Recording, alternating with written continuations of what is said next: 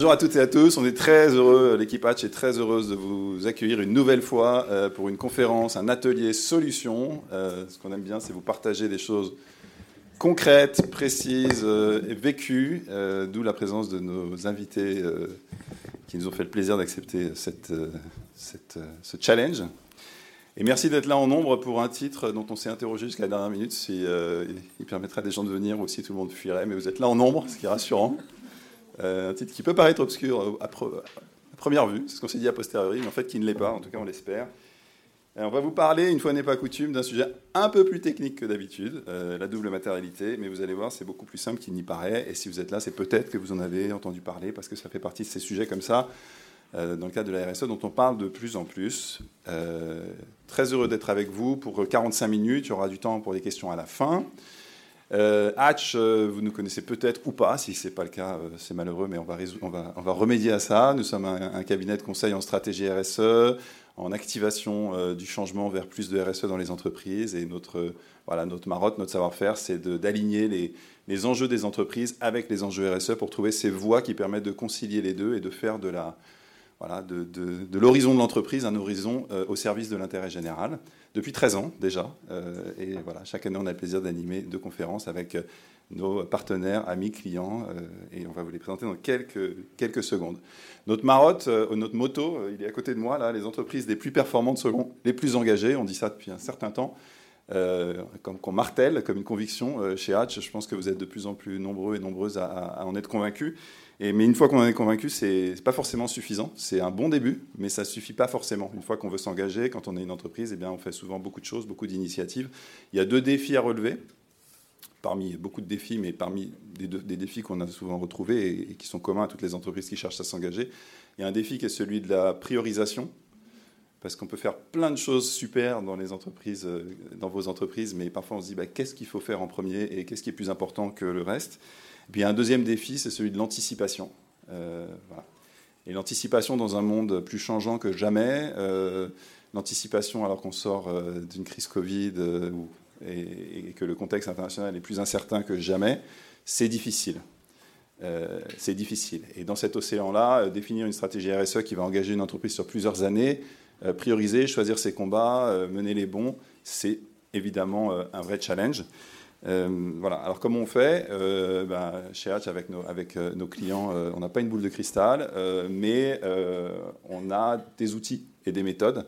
Et c'est de ça qu'on va vous parler aujourd'hui. on a depuis de nombreuses années maintenant intégré à nos méthodes la matérialité, puis plus récemment la double matérialité. Et on va essayer de, vous, dire dans les grandes lignes de quoi il s'agit et surtout ce que ça peut permettre d'apporter au moment où vous cherchez comme ça à éclairer votre stratégie RSE, lui donner une, transversalité et surtout intégrer euh, des, enjeux de priorisation et d'anticipation des futurs, encore une fois, qui sont incertains.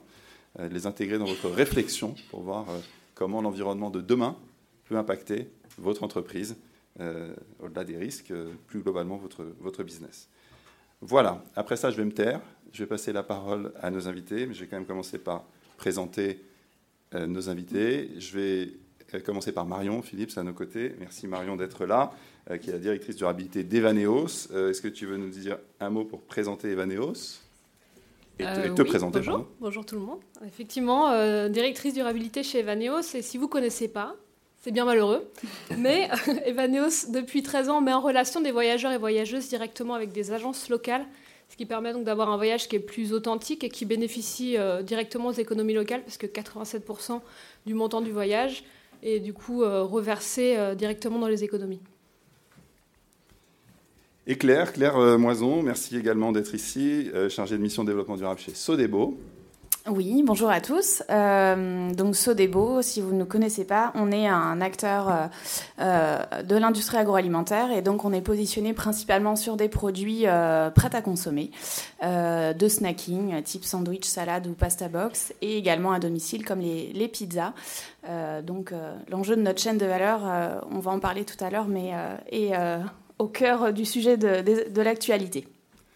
Encore merci d'être là euh, pour euh, voilà, partager vraiment concrètement euh, comment vous vivez ces sujets, ce que ça vous a apporté. On va essayer de vous donner quelques tips et puis de voilà, vous dire vraiment ce que ça, ce que ça implique, ce que ça apporte et ce que ça peut permettre de faire avancer dans les entreprises avec nos deux témoins. Et enfin, Min Tran Kim euh, est à nos côtés. Notre troisième invité, non, c'est Min Tran Kim, c'est le directeur général de Hatch, qui a la lourde responsabilité d'introduire le sujet en expliquant en deux minutes, allez, trois, cinq, je crois, ce qui est dans les grandes lignes une matérialité simple et double. Voilà, on va partir du postulat que vous connaissez ce que c'est qu'une matérialité, a priori. Euh, bon, bah, je, vais quand même leur dire en deux secondes. Souvent, quand on travaille, euh, c'est quand même la pierre angulaire de, la réflexion sur les stratégies RSE, c'est de mettre en place une matérialité qui, encore une fois, ne doit rester qu'un outil. Derrière, il y a tout le jus de cerveau qui vient derrière et qui va venir euh, utiliser cet outil, mais on utilise l'outil de matérialité qui fait quoi? En fait, qui va interroger les impacts principalement qui va interroger les impacts de l'entreprise sur son écosystème à 360 degrés. Donc c'est un impact environnemental, c'est social, etc. Ok? Tu peux peut-être te faire euh, avancer. Donc on, va voir juste après euh, une matérialité classique. Euh, l'idée c'est de définir la liste des enjeux qui sont propres à une entreprise, à une organisation.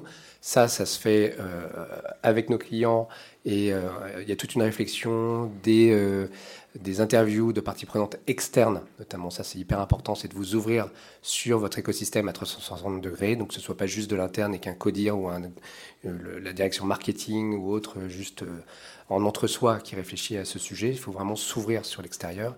Une fois que vous avez défini vos enjeux, vous allez essayer de les prioriser avec tout votre écosystème externe. De ça, on verra la matrice juste après. Vous allez essayer de définir euh, votre, projet RSE, votre stratégie RSE. Donc ça, on établit euh, cette première phase qui est la, matérialité dite classique, que vous retrouvez dans tous les documents, tous les DPEF de toutes les entreprises euh, qui, font une stratégie un peu sérieuse, on va dire. Et puis alors, il y a cette nouvelle notion de double matérialité qui, bah, qui fait l'inverse, donc c'est l'autre flèche, et qui va questionner, tu peux mettre juste le, point d'après aussi, s'il te plaît. Non, d'après. Voilà, c'est ça, merci. Et qui va questionner, et qui va se positionner sur à deux niveaux complètement différents. Donc on a fait très simple. Hein. Ça intéresse qui la double matérialité? Il y a une vision très codir, actionnaire, investisseur. Et puis on se positionne sur un horizon de temps qui est complètement différent. On va essayer d'être, enfin complètement, qui est un peu différent, qui va être d'aller plus loin. On va être sur du 5-10 ans. D'accord? Et là, on va poser la question à l'inverse, d'où euh, la flèche qui retourne, qui revient. C'est comment est-ce que les mégatrends, les grands bouleversements qui impactent ce monde, peuvent affecter la pérennité et la valeur de l'entreprise. D'accord? Donc sur le slide suivant, je, m'arrêterai juste là. Donc ça, c'est la matérialité classique. Vous voyez, ah, de ce côté-ci, la liste des enjeux, vous en avez entre 20 et 30 que vous allez définir, et puis après, vous les faites noter par vos parties prenantes. C'est une matérialité très simple ici avec euh, sur l'axe horizontal le niveau d'importance pour les parties prenantes internes, l'axe vertical le, niveau d'importance pour les parties prenantes externes, et puis vous voyez que en haut à droite vous avez le carré d'or où vous avez justement euh, qu'est-ce qui est important pour tout le monde. Donc voilà, il ne faut pas le prendre comme ça euh, brut, il faut bien relier les points et il y a des thèmes communs et c'est de ça, c'est de ça qu'on part pour après établir les stratégies. Et ensuite l'autre, alors désolé, on, a flouté parce que comme c'est euh, confidentiel, euh, c'est une matérialité qui, qui, appartient à nos clients là, ici présents, euh, on ne peut pas vous montrer, mais voilà, je pense que l'intérêt, c'est juste de voir à quoi ça ressemble. Donc on va partir des méga trends et on va se projeter à horizon 5, 10, 15, 20 ans. Donc les méga trends, pour ça, on va les regarder dans les rapports Vigie. vous avez dans les rapports du GIEC, évidemment, dans le World Economic Forum, ils ont des rapports prospectifs. Donc nous, on fait une synthèse de ça, on l'adapte pour chacun de nos clients. Et après, on va aller se poser et, euh, avec eux et réfléchir à, euh, bah, du coup, euh, quand on parle de, de je sais pas moi, la silverisation de l'économie, le fait que on est en 5G, mais peut-être que demain il y aura la 6G, la 10G, etc. Qu'est-ce que ça peut amener? Qu'il peut y avoir intensification des événements climatiques euh, majeur. donc, qu'est-ce que ça peut provoquer dans votre business model, etc. Donc, on va prendre ces méga trends, on va se poser avec un groupe de travail avec nos clients. Donc, ça ressemble beaucoup à une identification des risques. Mais ce qu'on va faire, c'est qu'on va regarder les risques, mais également les opportunités. Donc, c'est hyper important d'avoir cette double casquette. Donc, c'est pour ça qu'à droite, vous voyez qu'il y a du rouge et du vert. Les rouges, c'est les risques, et les verts, c'est les opportunités. C'est facile. Et donc, sur cette matrice, au final, vous allez avoir sur un axe le niveau d'impact sur la valeur et la pérennité de l'entreprise. Donc c'est plus ou moins fort, donc de neutre à euh, paramount, donc euh, très significatif. Et sur l'axe vertical, la probabilité d'occurrence que l'événement arrive. Donc, euh, donc, un exemple, montée des eaux, bah, à 5-10 ans, pas encore. À 50 ans, oui, très certainement. Mais à 5-10 ans, un peu moins. etc., etc. Donc ça, c'est basé sur la littérature, sur tous les rapports dont on vient de parler et donc, ce qui est encore une fois important, c'est que tout ce que vous voyez qui est surligné euh, en haut à droite, c'est les éléments hyper importants qui peuvent influencer très fortement l'activité et la pérennité de l'entreprise. Et donc là, après, on, discute et on réfléchit qu'est-ce qu'on peut faire Est-ce qu'il y a des choses qu'on peut initier dès maintenant euh, pour parer à ce qui va arriver, euh, ce qu'on va se prendre dans la figure dans 5 ou 10 ans Si vous travaillez notamment sur l'amont agricole, eh ben, transformer votre amont agricole, ça ne se fait pas en 2 ans. Donc c'est bien d'avoir une réflexion à 5, 10, voire 15 ans. Voilà, je m'arrêterai là. Merci Mine, je pense que c'était hyper clair. Euh, et voilà, on, comprend comment la matérialité simple et double permet effectivement de se mettre dans une dynamique euh, d'une réflexion sur sa stratégie RSE qui intègre évidemment les attentes de ses parties prenantes, mais qui ne soit pas que auto-centrée et qui se projette aussi dans l'avenir parce qu'on s'engage dans normalement une démarche pour laquelle il n'y a pas de retour et qui est très fortement transformative de l'entreprise, quel que soit son niveau. Euh, euh, d'avancement, de maturité sur ces sujets, euh, des entreprises qui démarrent leur transformation, d'autres qui sont engagées depuis longtemps. Et c'est aussi ce qu'on va vous illustrer euh, avec les témoignages de Claire et Marion. on va passer à, très concrètement vos témoignages. Est-ce que Claire, tu peux nous dire comment est né ce souhait euh, bah, de s'intéresser à la matérialité dans votre organisation, tout simplement? Euh, avec plaisir, Alexis. euh, donc, effectivement, ce qu'il faut savoir, c'est que chez Sodebo, euh, le service développement durable, c'est un service qui a encore un, bébé. on est né en avril 2021, donc ça fait 18 mois qu'on a créé ce service avec mon collègue Philippe, qui est juste là. Donc, effectivement, les questions de durabilité, de développement durable, on n'en parlait pas tel quel. C'est-à-dire que, comme beaucoup d'entreprises, on faisait déjà plein de choses, mais qu'on ne raccrochait pas forcément euh, aux questions de développement durable. Donc, la création de ce service, a été le, démarrage de notre réflexion. Et donc, ce qu'on a commencé par faire avec Philippe, de manière assez autodidacte quand même, c'était de faire une première étape qui a duré quasiment six mois de diagnostic, où on a vraiment été balayé euh, toutes les questions de euh, de qu'est-ce qui se passe au niveau de notre sphère environnementale. Donc on a lu les rapports du GIEC, on s'est plongé dans toute la réglementation qui est en train de changer, euh, tout l'aspect politique un énorme benchmark concurrentiel. Et après, on a été interroger effectivement les attentes de nos distributeurs et de nos consommateurs. Euh, on a interrogé quasiment 2500 consommateurs de nos produits euh, pour, attendre, pour définir effectivement quelles étaient leurs attentes, ce qui correspond à ce que Mine expliquait avant. Finalement, on a permis de poser une première matrice de matérialité simple. Euh, qu'on a essayé de faire du mieux qu'on a pu, euh, de manière assez euh, organisée, méthodique, etc. Mais ensuite, Philippe, donc, a en parallèle suivi une formation avec un organisme qui est présent à Produrable qui s'appelle EcoLearn et dans lequel Mine est intervenu pour parler de la démarche de double matérialité. Et là, ça nous a un peu sauté aux yeux en se disant, bah voilà, c'est la prochaine étape. On a fait en première étape qui était le diagnostic, la matérialité simple. Maintenant, si on veut être un peu sérieux, pour reprendre tes mots, euh, en termes de stratégie de développement durable, il va falloir qu'on passe à l'étape d'après, qui est donc euh, d'avoir une vision beaucoup plus systémique euh, de notre chaîne de valeur, puisqu'effectivement, la réflexion qu'on se faisait avec Philippe, c'est que la matérialité simple, on avait un peu l'impression d'être assez nombriliste quand même dans le dans l'approche, c'est-à-dire qu'on parlait beaucoup de nous et pas suffisamment de ce qui se passe en dehors de nous, de notre entreprise, c'est-à-dire tout l'amont et tout l'aval de notre chaîne de valeur. Et c'est vraiment le gros intérêt et l'intérêt majeur qu'on a vu dans cette double matérialité et aussi la prospective en termes de temps puisque c'est vrai que quand on interroge nos parties prenantes, ils répondent aujourd'hui avec ce qu'ils ont en tête en 2022. Euh, donc un Carrefour va nous dire, bah moi, euh, ce que j'attends de mon fournisseur Sodebo, euh, c'est de travailler sur les emballages, le sans additif, l'origine France de vos ingrédients. Le conso va nous dire à peu près la même chose, le bien-être animal, etc. Mais les parties prenantes n'ont pas toujours la capacité euh, à se projeter à 5-10 ans. Un consommateur est bien incapable de vous dire ce qu'il voudra euh, dans 10 ans, ce dont il aura besoin.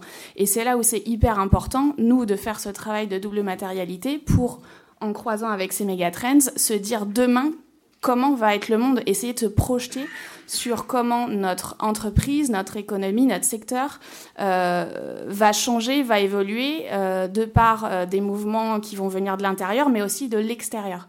Et si on fait pas ça, eh ben, on risque de passer complètement à côté du sujet de la durabilité. Voilà, et puis évidemment, on en parlera après, mais ça, c'était un, gros atout qui s'est confirmé, qui permet de hiérarchiser les priorités. Euh, parce que quand on est sur une chaîne de valeur et des produits très complexes comme euh, l'est un aliment transformé, on peut euh, attaquer 20 sujets à la fois et c'est pas possible. Donc à un moment, il faut faire des choix et il faut les, les, les, les, prioriser dans le temps. Et ça, on pensait que c'était un bon outil ce qui, se, ce qui va se confirmer, mais je garde un peu de suspense. Tu vas nous en dire un peu plus dans 5 minutes. Merci. Euh, Marion, alors Evaneo, c'est une entreprise, sans faire insulte à Sodebo, qui s'est plus, plutôt euh, préoccupé des questions de RSE. Enfin, ça fait plus longtemps que ça existe chez vous. Est-ce que tu peux nous expliquer quand même pourquoi tu t'es dit, toi aussi, au même, un peu au même moment, euh, la matérialité Pourquoi vous avez dit chez vous que c'était un sujet important? Oui, Alexis, avec plaisir. donc, deux mois qu'on est fait. Effectivement.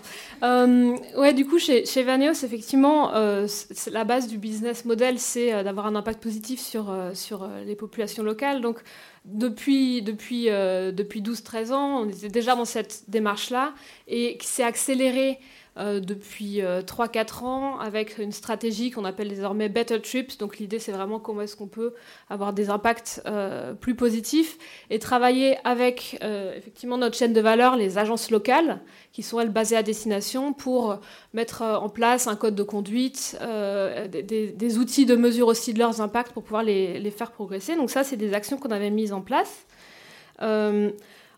mais sans forcément faire euh, de, bilan sur nos actions, sans forcément se dire euh, je suis, euh, j'ai une démarche RSE à 360. C'était vraiment basé sur l'action et surtout sur la, la partie touristique plutôt qu'un aspect, une vision RSE plus globale.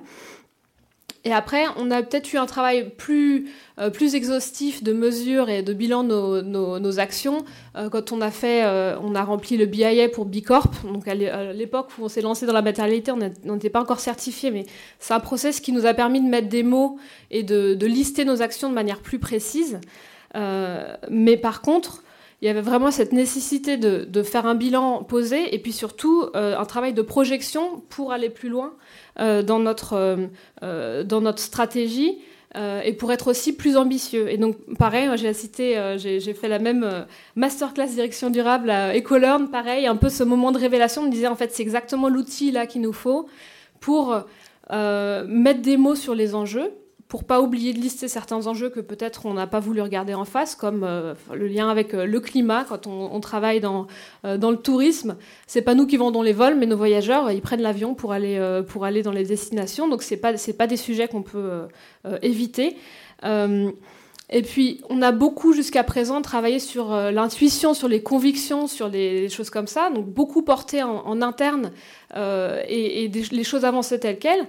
Euh, mais en même temps, ce travail-là, c'était pour, euh, pour moi aussi une manière de, euh, d'objectiver nos choix. De se dire, OK, on fait une consultation, on va, on, va, on va consulter nos parties prenantes, donc voyageurs et voyageuses, les agences locales, les, nos, nos, salariés aussi, euh, les professionnels du tourisme, les professionnels du tourisme un peu plus euh, euh, classiques, et aussi ceux qui sont déjà engagés dans le tourisme responsable. Et donc on va, se, on, va, on va vraiment regarder et prendre les retours et comprendre ce qui est important pour toutes ces parties prenantes-là, et faire nos choix et nos priorisations aussi en fonction de ça, plutôt que simplement nos intuitions. Donc ça a été un, un exercice hyper intéressant pour ça.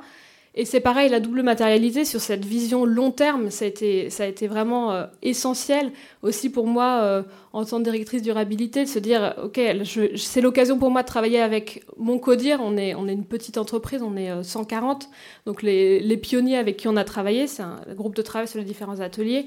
À, la, la, moitié d'entre eux étaient nos, nos, deux cofondateurs, le CODIR, et puis certains membres engagés aussi des équipes. Et donc ça permet de, de sensibiliser aussi tout le monde. Donc ça, c'était une étape hyper, euh, hyper importante. Et puis, je ne vais pas spoiler la suite, donc je m'arrête là. ben, Sensibiliser et aligner. Je me souviens que c'était dans le brief. C'était, euh, il y avait des caractères assez forts, avec notamment deux fondateurs.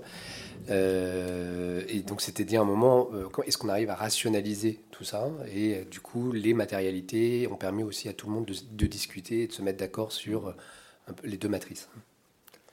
Bah, justement, on va tirer le fil. En fait, vous avez déjà enchaîné, donc c'est super. En disant un peu plus concrètement, qu'est-ce que ça vous a apporté? Vous avez ressenti que ça allait vous être utile à un moment. Vous avez dit, bah c'est le bon outil, mais est-ce que vous pouvez partager concrètement si ça a été le cas, les bénéfices que vous en avez tirés, peut-être en illustrant d'exemples concrets le plus possible ce que vous, ce que vous avez appris? Euh, qui veut commencer? Euh, Claire? Allez, je suis euh, donc effectivement, alors c'est une démarche qu'on a fait assez récemment, parce qu'on a démarré, c'est en avril, je crois, c'est ça? euh, donc là, le, concrètement, le premier résultat très concret, c'est cette fameuse matrice de double matérialité. Euh, et, et j'ai bien aimé un mot que tu as utilisé, Marion, c'est l'objectif, enfin objectiver. Euh, c'est important à un moment quand on parle de durabilité de ne plus euh, parler d'opinion, euh, de considération personnelle, de croyance, et on doit lutter beaucoup en interne aussi sur tous ces aspects-là, parce que pour le coup, nous on a 2500 salariés. Donc c'est encore plus compliqué parce qu'il y a autant d'opinions que de personnes, malheureusement, ou heureusement, je ne sais pas comment on peut voir les choses, mais euh, sur ces sujets qui sont euh, parfois des sujets qui génèrent beaucoup d'émotions, de débats, euh, c'est important d'avoir un outil pour objectiver les choses et arrêter de débattre sur je suis d'accord, je suis pas d'accord. Non, les choses sont telles qu'elles sont. Euh, donc pour moi, c'est l'atout un peu magique de cette euh, matrice, c'est euh, cette, force d'objectivation qui permet derrière ce qu'on a réussi à faire de vraiment prioriser les actions à mener.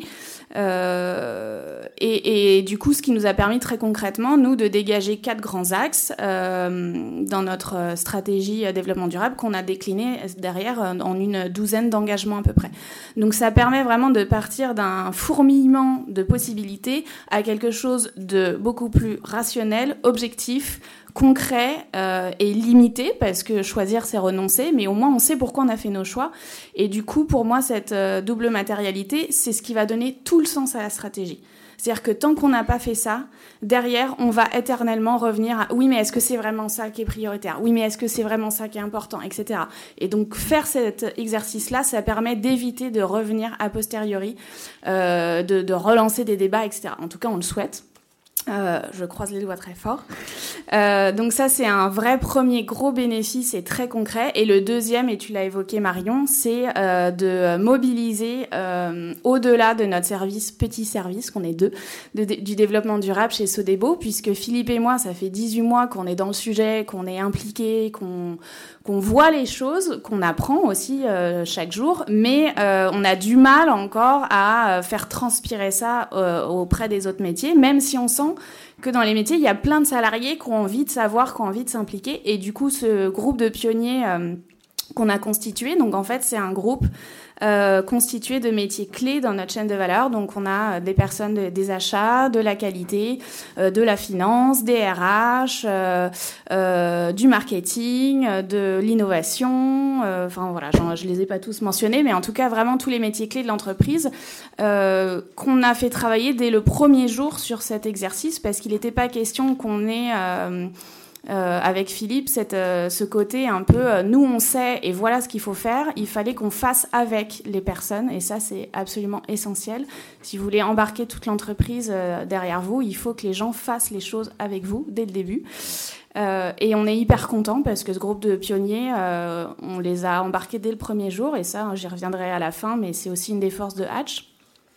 Euh, d'avoir réussi à les embarquer. Et, euh, et aujourd'hui, on, a comme, on voit déjà les résultats qu'on commence euh, eux-mêmes se sont emparés des sujets puisque euh, une autre partie de l'approche a consisté, une fois que ces pionniers ont travaillé sur la double matérialité, on a défini les quatre grands axes stratégiques, les engagements qui en découlent, et on a attribué chacun de ces engagements à un sponsor. Et donc les sponsors, c'est bien les gens qui étaient dans ce groupe de pionniers qui ont endossé le sponsoring de l'engagement, ce qui les rend aussi responsables et ils ont eux-mêmes porté l'engagement auprès de leurs pairs.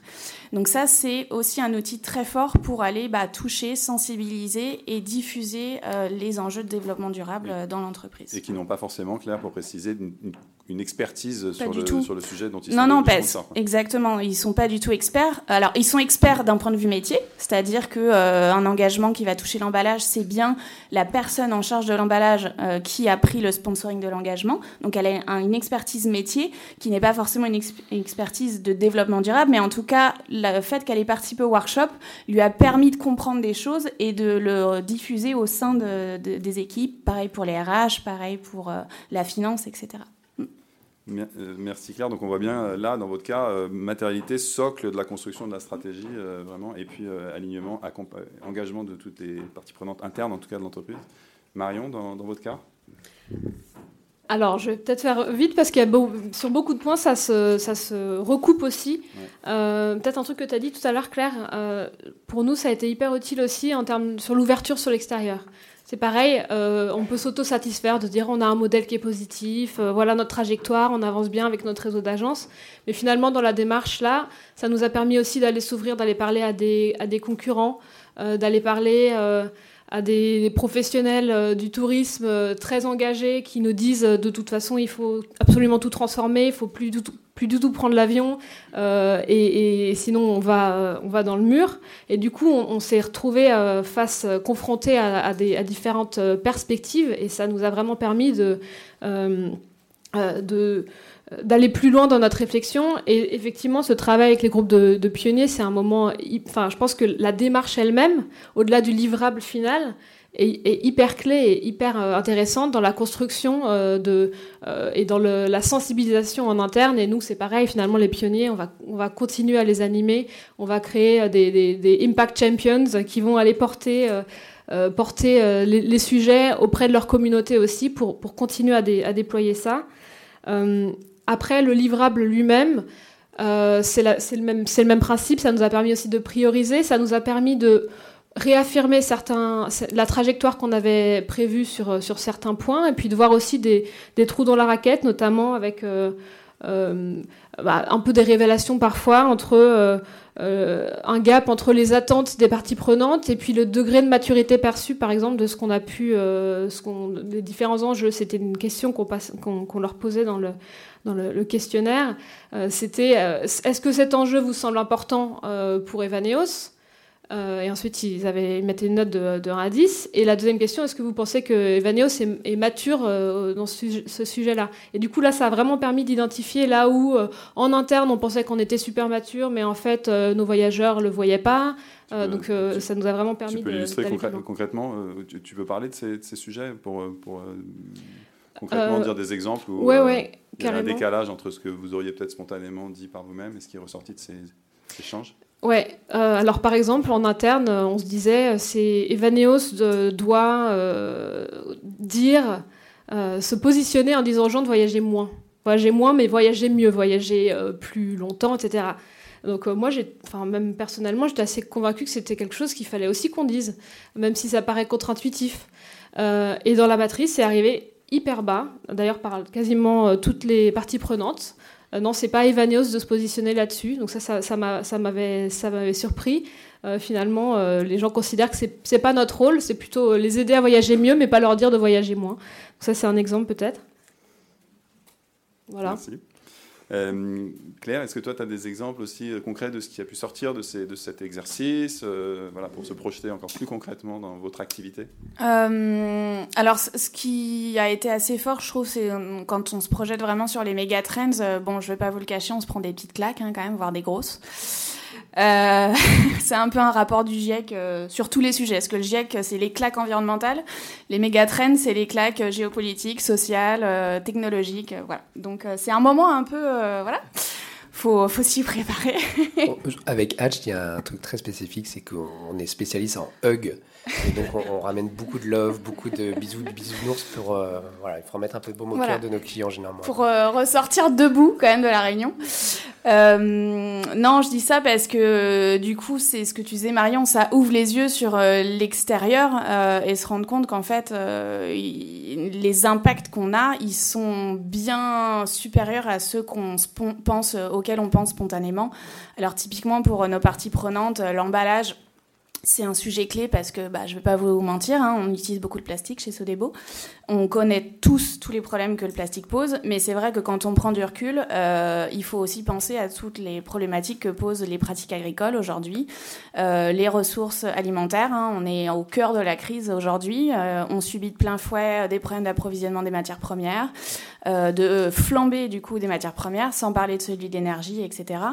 Et je trouve que des, une des choses, je pense, qui a le plus frappé les pionniers, c'est justement la, fragilité de notre amont de notre chaîne d'approvisionnement dans les années à venir et que si on n'agit pas euh, urgemment, on va euh, au devant de grands problèmes. Sans rentrer dans les détails, parce que en fait, ça touche un peu toutes les matières, mais euh, y compris les matières d'emballage. Hein. on a des ruptures de carton, ruptures de plastique. Enfin, ça fait un an et demi que les équipes emballage, tous les jours, gèrent des urgences. Voilà, très, des, les équipes achats, pardon, gèrent des urgences. Donc, c'est vrai que les c'est aussi un des co-bénéfices, c'est vrai que j'y avais pas pensé, mais les pionniers, ils se sont sentis soulagés de pouvoir parler des problèmes de se sentir euh, libre, de dire oh, mais oui, mais euh, c'est vrai, euh, moi j'ai envie qu'on en parle, qu'on traite de sujets, et notamment nos acheteurs qui sont confrontés quotidiennement à la gestion de crise, ça leur a fait du bien aussi à eux de se sentir écoutés, entendus et pris en compte. Voilà. C'est pas une cellule psychologique, mais presque. Ouais, ça c'est ce que tu dis en termes de bénéfices immédiats, et aussi ce que, ce que, tu dis là entre les lignes, c'est qu'ils sont étant face à des urgences tout le temps, ils sont que dans un temps hyper court. Exactement. Ce qui est un défaut qu'on reproche aussi parfois bah, ça, voilà, très concrètement euh, tu me disais très concrètement qu'est-ce que ça a fait émerger? Et eh ben un truc qu'on n'avait pas vraiment pris conscience, c'est notre euh, organisation de la gestion de crise. Aujourd'hui, mais je pense que ça concerne plein d'entreprises, hein, c'est pas spécifique à nous, mais euh, aujourd'hui, il y a quelques métiers dans l'entreprise qui sont à peu près formés à la gestion de crise. Demain, il faut se dire que tous les métiers potentiellement vont devoir faire face à des crises. Et donc, il faut partir du principe que demain, la gestion de crise, ça va être du quotidien. Donc, comment on réorganise tout notre mode de fonctionnement en interne pour que ce soit pas subi, mais qu'on sache faire avec, en fait. Et ça, ça nous a un peu sauté aux yeux. On n'en avait jamais parlé euh, avant euh, de faire cet exercice-là. Voilà, par exemple. Merci. Euh, je le temps avant, Alexis, je peux peut-être partager juste Marion, ouais. de, quelques petits exemples de plus aussi, ce qu'on a pu apprendre, et notamment la complémentarité entre la, simple matérialité et la double. Euh, nous, dans, nos, nos dans la consultation des parties prenantes, on avait voulu distinguer les personnes qui sont déjà experts euh, euh, de la RSE, du développement durable. Donc on a consulté euh, des personnes bah, de mon réseau professionnel, de, d'autres bicorp, etc. donc on s'est dit, il va forcément pas y avoir les mêmes attentes et les mêmes perceptions de la part des professionnels du tourisme responsable ou de la RSE que des autres. Et du coup, un des, trucs qui était intéressant, c'est qu'en termes de euh, les enjeux liés à l'environnement et la biodiversité, crise de la biodiversité, etc., euh, ça a été noté comme très important par tous les professionnels euh, experts développement durable, mais pas du tout par les autres. Et, ça, ça, ça, remonte pas du tout haut, alors que franchement, il n'y a plus de tourisme s'il y a plus de, déjà, si les destinations sont sous l'eau, s'il n'y a plus de biodiversité, le tourisme sert, sert à rien. L'idée, c'est qu'on arrive à le, à le maintenir, à le préserver. Euh, donc c'est forcément un enjeu important qui évidemment est remonté très haut dans la double matérialité. Mmh. Euh, mais, mais dans la matérialité simple, c'était perçu comme pas important. Donc c'est là où mmh. c'était aussi euh, hyper intéressant de faire ce double exercice pour se dire, voilà, il y a la perception de, chacune des parties prenantes. Et comme tu le disais tout à l'heure, sur la vision long terme, un consommateur, un voyageur, il va pas se dire, il va pas forcément se projeter si loin. Mais c'est important pour une entreprise d'aller faire cet exercice quand même pour, pour, pour avoir une vision plus long terme. Alors, une dernière question avant de vous passer la parole, si vous avez des, questions, parce que je veux vraiment qu'on garde un petit temps d'échange. Euh, est-ce que vous pouvez nous, résumer euh, quelques, quelques tips, quelques bonnes pratiques, quelques facteurs clés de succès pour que si déjà au bout d'une demi-heure tout le monde est convaincu qu'il faut se lancer, euh, vous leur donniez quelques, quelques billes sur voilà, les bonnes pratiques? J'y vais. Moi, je dirais qu'un des éléments clés, euh, ça a été de donner de la visibilité en interne à la démarche en elle-même. C'est-à-dire, on a parlé du fait qu'on allait faire une euh, double matérialité aux équipes, ce qui leur a semblé hyper abstrait. Hein. Au début, ils n'ont rien compris. Mais on a fait ça au moment d'une journée dédiée à l'impact, où tout le monde était en présentiel dans les bureaux. Et le matin, il y a eu une présentation de Mine sur qu'est-ce que la RSE au, global. et ensuite, on a présenté cette démarche de matérialité. On a fait passer le questionnaire en live à tous les, tous les salariés. Du coup, ils ont tout de suite compris de quoi on parlait. Ils ont répondu à 60 questions en direct. Donc, on a eu un taux de réponse super en plus. Et ils ont compris la question qu'on se posait. Ça les a beaucoup motivés parce qu'ils se sont dit, ouais, on regarde vraiment les enjeux en face. Et ensuite, quand on leur a demandé, eux, de diffuser le questionnaire euh, aux agences locales, aux voyageurs et voyageuses et aux partenaires euh, de, économiques et euh, de, de l'entreprise, ils ont été hyper, hyper actifs aussi donc je dirais que c'est vraiment ça, de, donner la visibilité à la démarche et ensuite, pareil, dans les débriefs, euh, de, continuer à infuser aussi les résultats de cet exercice parce que c'est hyper important à beaucoup de niveaux pour beaucoup de personnes dans leur propre stratégie. Et pour euh, compléter ce que dit Marion, euh, il y a un peu trois, trois, enfin, trois facteurs clés de succès. Il y a le fameux groupe de pionniers multimétiers dont je vous parlais, c'est de bien les choisir parce qu'il faut aussi choisir des personnes qui soient en capacité de sortir de leur euh, entre guillemets euh, périmètre métier habituel, euh, qu'ils aient la capacité à parler d'autres choses d'un acheteur qui parle d'autre chose que de la chaîne d'appro, qui parle aussi avec les RH, etc. Donc c'est il faut quand même avoir des gens qui aient cette capacité à voir loin, à se projeter et à parler d'autres sujets que ceux qui les concernent directement. Euh, bien prendre le temps de poser sa chaîne de valeur, c'est vrai que j'en ai beaucoup parlé, mais tout par delà. Et tant qu'on n'a pas bien compris euh, que l'entreprise dans laquelle on travaille, ce n'est qu'un tout petit bout de la chaîne et qu'il y a plein d'autres maillons avant et après, on passe à côté du sujet. Donc ça, c'est hyper important. Et le troisième, euh, c'est de bien choisir ses consultants. Non, je dis ça parce que euh, euh, nous, on a une entreprise, je pense, comme euh, Evaneos, qui a un ADN, une personnalité très forte. Et toutes les, toutes les agences, tous les cabinets de conseil ne sont pas forcément compatibles en termes de personnalité et d'approche. Et c'est aussi pour ça qu'on a choisi Hatch, parce qu'on a senti qu'ils étaient en, complètement en capacité de rentrer dans. Euh, c'est vrai, c'est un, un, câlin, un hug. Euh, mais euh, à de, de, rentrer en contact avec nous. Euh, et d'ailleurs, ils ont euh, d'office, avant même de lancer le groupe de piano, etc., fait toute une, une approche de euh, de, de, comment on appelait ça, de familiarisation, d'intégration, voilà, avec des interviews de personnes clés, etc. Ils ont pris le temps de comprendre qui on est, comment on fonctionne, c'est quoi nos valeurs, euh, c'est quoi notre personnalité, pour euh, être au plus proche et le plus pertinent possible, et pas être perçu comme juste quelqu'un de l'extérieur qui vient nous dire ce qu'on doit faire et c'est bon, qu'est-ce qu'ils en savent de toute façon. Enfin, je, le dis de manière un peu familière, mais c'est hyper important d'avoir des gens qui nous comprennent et savent, euh, sachent qui on est pour faire les choses de la bonne manière. Voilà. Bah, merci pour ce clin d'œil. Euh, c'est pour dire juste un mot, c'est une des parties les plus passionnantes de notre boulot, en même temps de rentrer dans cet univers. On ne connaîtra jamais mieux votre secteur mieux que vous, euh, et c'est pas ce qu'on prétend. par contre, comprendre un peu votre identité, vos problématiques, qui vous êtes, c'est ce qui est vraiment passionnant dans ce job. Donc, ce n'est pas, pas la partie la plus difficile. Euh, on vous passe la parole. Est-ce que vous avez des questions? Oh là là, on a bien fait de laisser un peu de temps. Si vous voulez. Ouais. Il y a un micro, je crois, non? Vous n'en voulez pas?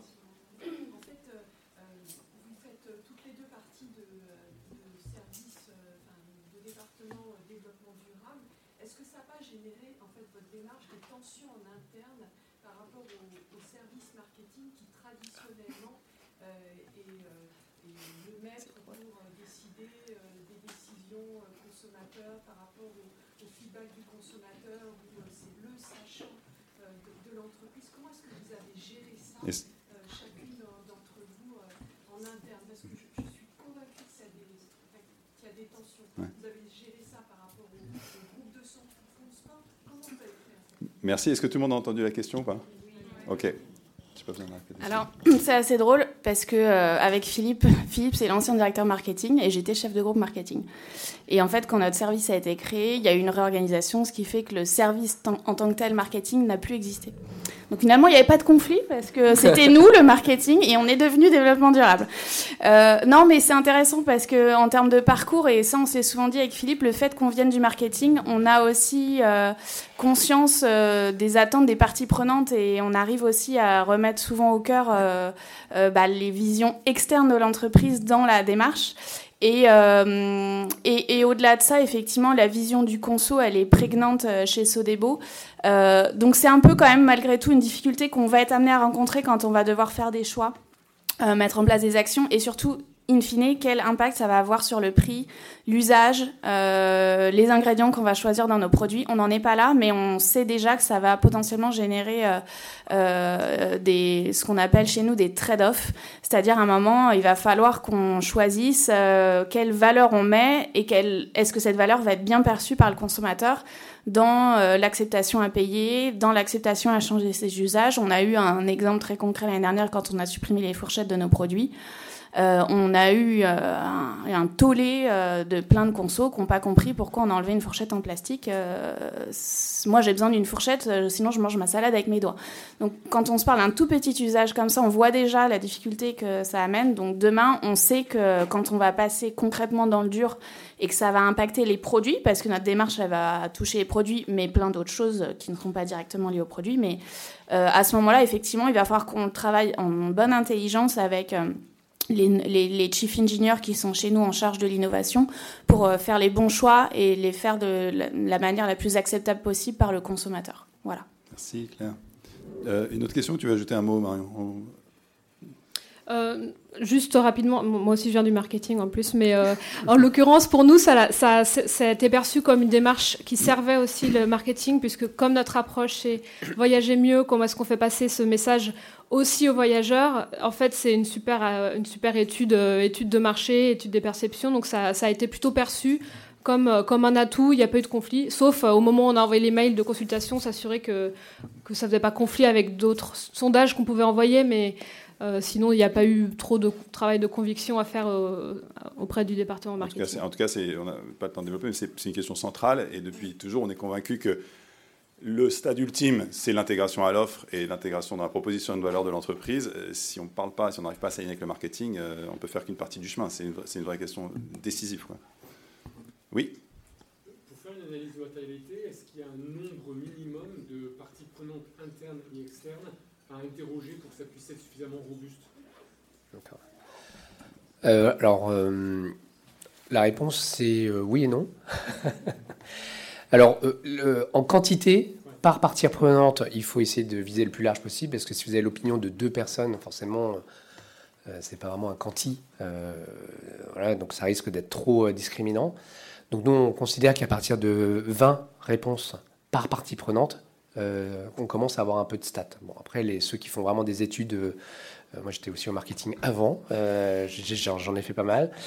vous direz qu'il faut un minimum de 50 ou 100, quoi. Mais après, déjà, sur certains sujets, quand vous voulez interroger des, interroger des ONG, avoir 20 ONG qui acceptent de vous répondre, c'est un peu difficile. Donc là, si vous êtes déjà à 5-10 ONG qui arrivent à vous parler, c'est déjà super. Ouais. Et après, euh, en, en, interne, idéalement tout le monde. Et puis après, en nombre de parties prenantes à interroger, on a une première phase où on va lister toutes les parties prenantes et puis on va faire un peu un screening parce que ça sert à rien peut-être. Ça peut valoir le coup dans certains cas, mais celui qui vous amène le papier pour l'imprimante, c'est peut-être un peu moins important que euh, l'amont agricole, par exemple, chez, chez découvre. Donc, on va aller essayer de limiter à 15, maximum 10, 15 parties prenantes au grand max, parce que sinon, après, la consultation devient un peu trop euh, pénible. Oui, moi je me suis demandé si l'outil euh, vous avait permis euh, de faire renoncer euh, vos comités de direction à des profils euh, très couverts. oh la question. La résilience. Oh là, t'es dur là, Laura. parce que j'ai parlé de la montée des eaux, je me suis dit, par exemple chez Valéo, si c'est des destinations, quand on a fait l'Oméga Train, on se dit, ok, donc la Camargue, en fait, dans 10 ans, ça n'existe plus, ou les Maldives, ou je sais pas quoi. Donc euh, mon cher patron va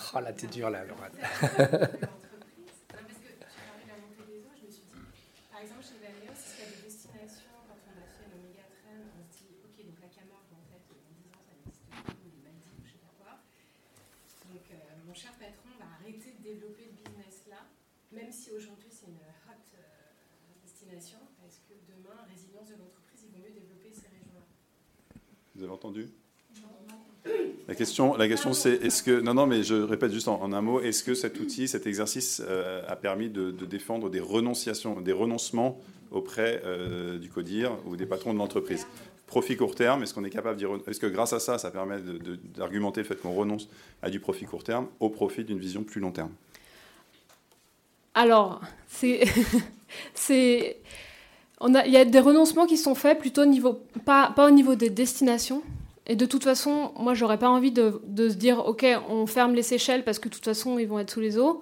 C'est plutôt comment, dans la démarche long terme, comment est-ce qu'on accompagne Est-ce que les agences euh, locales euh, à se réadapter pour moi, c'est plutôt ça le, travail de la vision long terme. Ça va être euh, est-ce qu'on on essaie d'encourager le tourisme local à destination plutôt que d'envoyer des personnes à travers le monde, etc. Pour l'instant, ça, c'est pas encore ancré euh, dans les projets euh, prévus euh, à, court terme. En revanche, ce qu'on a pu faire, c'est se dire on a besoin d'être capable de mieux mesurer nos impacts localement à destination. et là où on se rend compte que certaines agences ne sont pas au niveau, on va leur demander de sortir du réseau. Donc ça, on a fait ça, on a, on a fermé certains partenariats avec des agences qui correspondaient pas à nos niveaux d'exigence. Du coup, ça, ça, effectivement, ça engendre des, euh, des renoncements. Euh, après, on a aussi opéré cette transformation en plein Covid, où le tourisme, de toute façon, était plutôt ralenti, ce qui nous a permis d'accélérer ces changements en se disant, OK, maintenant c'est le moment, de toute façon, il y a plus de voyageurs. Donc, c'est peut-être le moment aussi de faire le tri dans le réseau. Et donc, ça nous a permis de faire des choix hyper drastiques par rapport à ça. Mais c'était euh, avant, la matérialité en soi. On peut prendre une dernière question, euh, madame du coup, j'ai droit au micro. Ah, il y en avait une au fond aussi, peut-être une encore. Si, elle est courte, on pourra en prendre une dernière après. Elle, est assez courte, finalement, c'est assez, euh, voilà, ça rebondit sur les, deux dernières remarques, euh, effectivement très pertinentes, euh, qui ont été faites, et questions. Est-ce que, du coup, ça a eu un impact sur la stratégie, la vision à long terme, donc la mission? Alors là, je rejoins l'entreprise à mission. Hein, est-ce que même il y a peut-être une, une, volonté d'aller vers l'entreprise à mission et d'être vraiment sur l'impact long terme, effectivement? Bah, je, peux, répondre parce que ma réponse va être très courte. On, est, on a démarré en avril, donc on, est, on va justement présenter à la fin du mois à nos présidentes le résultat de notre démarche. Donc pour l'instant, euh, je ne peux pas vous affirmer qu'on va euh, changer la stratégie, même si je le souhaite très fort. Voilà. Peut-être que Marion. Allez, une dernière, parce que madame avait une question, je ne veux pas que vous restiez sur une frustration. Euh, si elle est courte aussi, s'il vous plaît. Oui. Euh, bah déjà, félicitations pour tout le travail accompli, parce que, euh, enfin, surtout euh, pour la personne de chez Sodebo, parce que moi je suis de l'agroalimentaire, je suis toute seule en développement durable, et je sais, je pense qu'on a plein de trucs à se dire. Moi je suis toute seule et j'ai bientôt un alternant, donc je suis contente. Mais vous aurez bientôt Hatch aussi. et eh ben ma question c'était ça, c'est vous avez fait la, la matérialité simple, seule, courageusement. Euh, la double matérialité, en fait, est-ce que pour vous c'est inenvisageable de se lancer dans l'exercice seul? Est-ce que pour vous c'est indispensable d'être accompagné? Très bonne question. Et, la deuxième question c'est à quelle fréquence on refait ça? Parce que mine de rien, c'est un gros boulot et, euh, les enjeux, enfin voilà, le, monde change très très vite. Donc euh, c'est peut-être aussi plus pour Hatch à quelle, quelle fréquence on refait ça. Bien sûr. Donc première réponse, euh, première question, oui, il faut euh, se faire accompagner. En tout cas, ça, j'en suis convaincue. Euh, pour plusieurs aspects, déjà, d'un point de vue méthodologie, on maîtrisait pas la chose avec Philippe. donc c'était important qu'il nous apporte tout cet aspect méthodologie, la démarche, de bien séquencer les choses en bon ordre. deuxième point, c'est que ça nous apporte aussi en interne beaucoup de crédibilité. Euh, non pas que je ne suis pas crédible, mais euh, il faut reconnaître que ça fait que 18 mois que je suis 100% dédiée au développement durable. Avant, mon métier, c'était d'être euh, dans le marketing, même si j'étais, j'intervenais sur des sujets de durabilité. donc, c'est important aussi d'apporter la caution des experts sur le sujet. Et on l'a vu dès le groupe de pionniers, ils étaient hyper ravis qu'on se fasse accompagner. Et, et d'ailleurs, à, à ce sujet, j'ai pas précisé, mais Philippe et moi, on s'est mis dans le groupe de pionniers. On s'est pas mis euh, en position à côté ou au niveau de Hatch. C'était important aussi qu'ils euh, aient le sentiment qu'on fasse les choses avec eux et pas à côté. Euh, voilà. Euh, donc euh, voilà la crédibilité. Et puis euh, bah aussi de, des connaissances des expertises enfin tout ce que tu disais Mine sur les méga trends c'est des choses que Hatch travaille depuis très longtemps. Nous on n'a pas le temps d'éplucher tous les rapports de tout. Donc a un moment c'est quand même très cool quand quelqu'un l'a fait à votre place Et sur la fréquence, alors les matérialités, idéalement, ce qui est recommandé, c'est tous les trois ans. En ce moment, nous, on travaille énormément sur des mises à jour de matérialité pour plein de grands groupes. Euh, parce que bah, on vient de sortir, on est encore plein dedans, hein, malheureusement, d'années qui sont assez turbulentes. Et donc, tous les grands groupes, toutes les boîtes du CAC en ce moment sont en train de refaire leur matérialité. Il y a beaucoup de consultations qui sont lancées parce qu'elles ont besoin de rechallenger euh, leur feuille de route RSE. Donc en ce moment-là, ça, fuse de partout. Quoi. Et la double matérialité, non peut-être un peu moins souvent, mais euh, une fois tous les cinq ans déjà, ça peut être pas mal. Il me reste à conclure. Vous remercier chaleureusement euh, d'avoir participé à cet échange qui était très riche et très précis. Merci Marion, merci Claire. Euh, et vous dire un dernier mot. Merci d'être venu en nombre. On vous donne rendez-vous si vous souhaitez continuer les échanges dans le couloir. C'est pas idéal. On est sur le stand PU60, le, stand de Bicorp, puisque nous sommes une Bicorp et que nous accompagnons aussi les entreprises qui souhaitent devenir euh, Bicorp. Euh, vous pouvez scanner le QR code pour, vous, pour, nous laisser vos impressions sur cet atelier, euh, les pistes d'amélioration et ce que vous aimeriez entendre l'année prochaine à nos futures conférences. Et on vous donne rendez-vous dès maintenant euh, pour des échanges et l'année prochaine pour nos prochaines conférences. Merci encore et à bientôt. Merci,